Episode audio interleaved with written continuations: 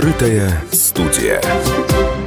Добрый день. В открытой студии радио «Комсомольская правда» я, Алена Гринчевская. Напомню, что мы работаем на площадке Экспофорума в Петербурге, где в эти дни проходит 30-я юбилейная агропромышленная выставка «Ярмарка Агрорусь». И рядом со мной Сергей Васильевич Яхнюк, депутат Государственной Думы седьмого созыва, член Комитета Госдумы по аграрным вопросам, член фракции «Единая Россия». Сергей Васильевич, добрый день. Добрый день, Спасибо, что вы к нам слушатели. пришли. А, Сергей Васильевич, я знаю, что большая часть вашей трудовой биографии связана с э, сельским хозяйством Ленинградской области. Именно больше 30 лет работы в АПК, поэтому вы, как никто другой, знаете о проблемных зонах, а, в общем-то, в этой отрасли. С чем эта отрасль, по-вашему, столкнулась в постпандемийный период и чем отличилась конкретно это лето, на ваш взгляд?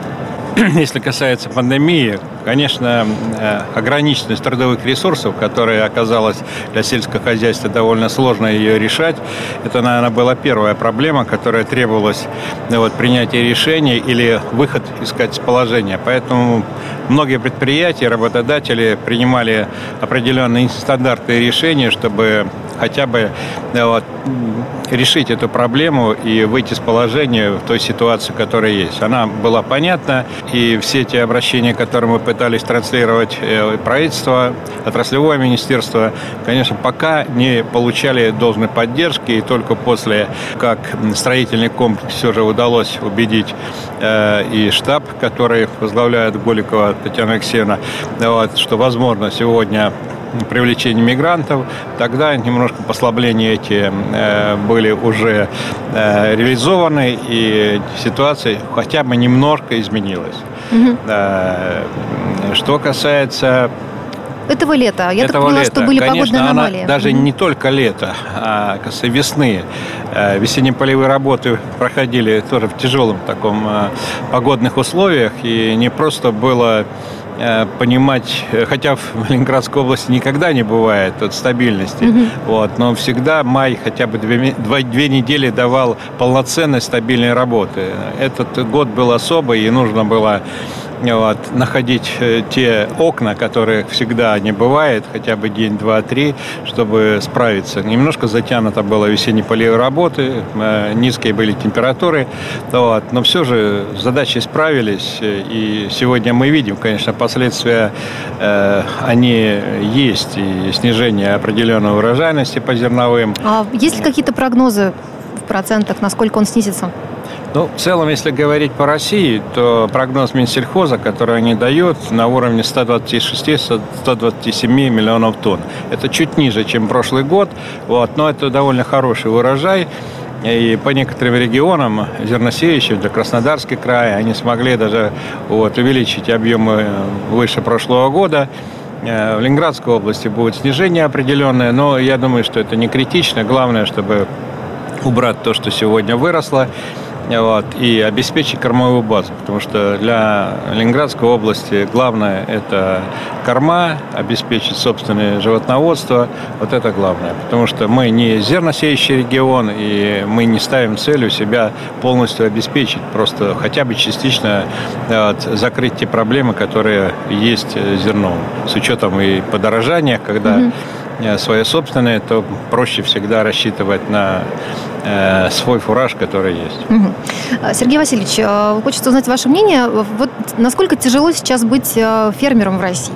И что влияет на работу, э, скажем, специалистов этого профиля да, в наоборот, степени? наоборот, мне кажется, сегодня фермеру стало быть легче, когда начало такого фермерского движения было э, практически кроме земли, которая выделялась, и даже в большей степени на неугодиях, э, никакой поддержки почти не было государства. Mm-hmm. Сейчас столько существует программ, вот начиная от старта, капитала который хоть немножко выделяется, до поддержки малых там семейных ферм, участия во всех программах, программах, которые поддержка есть, вот, допустим, в регионе, вот, никто не ограничивает крупное, среднее хозяйство или фермерское. Наоборот, сегодня даже в большей степени есть э, больше поддержки по фермерам, чем Э, было когда-то. Поэтому... Потому что есть мнение, что есть некий перекос все-таки в сторону крупных предприятий. И малым, вот среднему бизнесу ничего и как бы не достается, и есть сложности с получением этой самой помощи.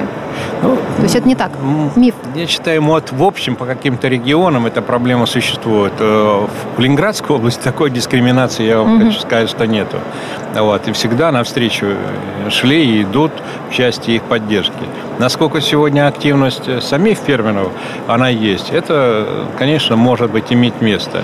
Хотя э, сегодня ассоциации существуют, которые оказывает помощь, который есть исполнительный орган, который помогает сегодня фермерам в сложных ситуациях. Поэтому э, выход из положения есть. И даже вопросы помощи сегодня реализации продукции сейчас создали там при комитете торговый дом. Будем надеяться, что он эффективно сработает и даст возможность э, помочь реализации. У нас крупный мегаполис, 5 миллионов населения. Это не везде есть такие возможности, чтобы рынок сбыта был вот здесь у нас, ну, практически рядом. Это здорово. Угу. Все-таки, если говорить про цены на сельхозпродукцию, а, что происходит сейчас с ними? Реально ли их удержать? Есть какие-то рычаги, методы воздействия вот в этом вопросе? Рычаги воздействия на... Цены на сельхозпродукцию. Реально ли их все-таки ну, согласен. держать? Сегодня перегиб стал на рынках, перегиб стал в торговых сетях. Э, это реально ощущается, возмущение сегодня наших потребителей, как бы, ну, нет предела. На самом деле, когда и картофель, и морковь там вот, по ценам ну, предела 100 рублей или за 100 рублей. Угу. Вот. Но когда начинаем анализировать и разбираться, э, почему это происходит, вот, вина в этом или производителя, или оптовика, или самого розницы. Вот здесь э, получается то, что э, сегодня производитель э, цены не завышает. Вот та цепочка, которая дальше складывается, как раз формирует вот ту цену, которая не совсем она сегодня адекватная. Поэтому вы... Но в итоге страдает потребитель, ему-то что делать? Страдает, согласен, согласен. И всех складывается впечатление, что э, сегодня поднимает тот, тот, который сегодня производит. Но на самом деле это не так. Вот, поэтому Сегодня мы должны как бы на это реагировать, и власть, и народный контроль, так называемый, и народный фронт, который активно сегодня контролируется на убеждение, что сегодня нельзя перегибать да, и такие цены сегодня ставить, иначе покупательская способность будет снижаться дальше и дальше. Да, вот, и придется к тому, что еще и то, что сегодня выставляет по таким ценам, ее просто никто не будет покупать. Ну, может, тогда цены пойдут вниз? Нелогично? Ну, ну, логично, да, согласен. А, еще пару вопросов а, по поводу собственной продовольственной базы нашей страны. Давайте вот в целом поговорим не про Ленобласть, да, а про Россию.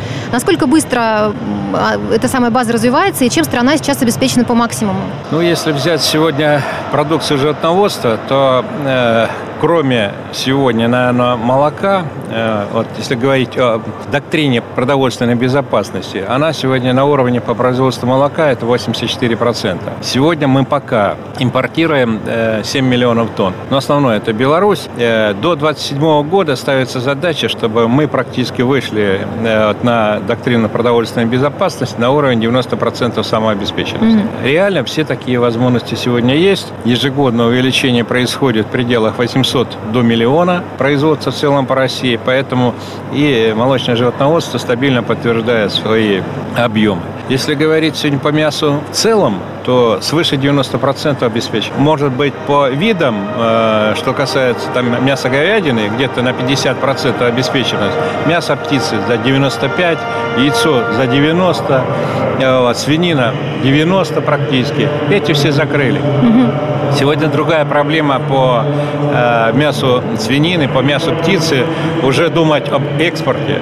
И эта проблема уже решается. Уже рынки э, сбыта. Сегодня даже э, Минсельхоз э, предложил создать так называемый сельхозатташе по разным странам чтобы продвигали нашу продукцию и помогали на, на другие страны. Уже 38 таких сельхозаташе уже созданы, они уже приступили к работе, уже работают, помогают. Да? Угу. да, это уже как бы плюс. Если говорить по растениеводству, вот, что касается сахара производства, подсолнечного масла, картофеля, э, практически все закрыто сегодня по потребности на уровне 90%. Остается на сегодняшний день э, ягоды и плоды на уровень 40%. И увеличение с каждым годом идет такими серьезными темпами.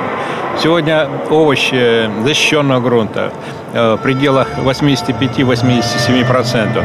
То есть вот за эти годы, э, последние, можно сказать, 10 лет, сделан такой существенный шаг. И мы сегодня, вот, когда были наложены определенные санкции, и продовольственные, э, и мы наложили санкции по ввозу, уже не беспокоились о том, что у нас будет проблема с продовольствием. Мы сегодня уверенностью можем сказать, что можем себя кормить угу. и уже продавать. Последний вопрос вот такой. А что бы вы могли пожелать российским аграриям, а, которые работают и будут работать в тех бизнес-реалиях, которые им предлагают? Да, быстрее находить себя, находить тот нишевый продукт, может быть, который на сегодняшний день э, востребован. Ну и самое главное, всегда было, есть и будет, это качество. Поэтому другого, наверное, не дано. Э, сегодня у нас достойные пищевая перерабатывающая промышленность, которая может довести, но если она должна перерабатывать качественный продукт, качественное молоко, качественное мясо, рыбу на сегодняшний день, которая производится, тогда доверие потребителя, даже если, может быть, и цены чуть-чуть будут выше, она будет еще больше. Вот. Поэтому только успехов, хороших цен на сегодняшний день. Ну и погоды в наших ленинградских условиях это немаловажно. Особенно погоды. Спасибо вам большое. Напомню, что мы беседовали с Сергеем Юхнюком, депутатом Государственной Думы седьмого созыва, членом Комитета Госдумы по аграрным вопросам, членом фракции «Единая Россия». Сергей Васильевич, спасибо вам большое. Спасибо. Открытая студия.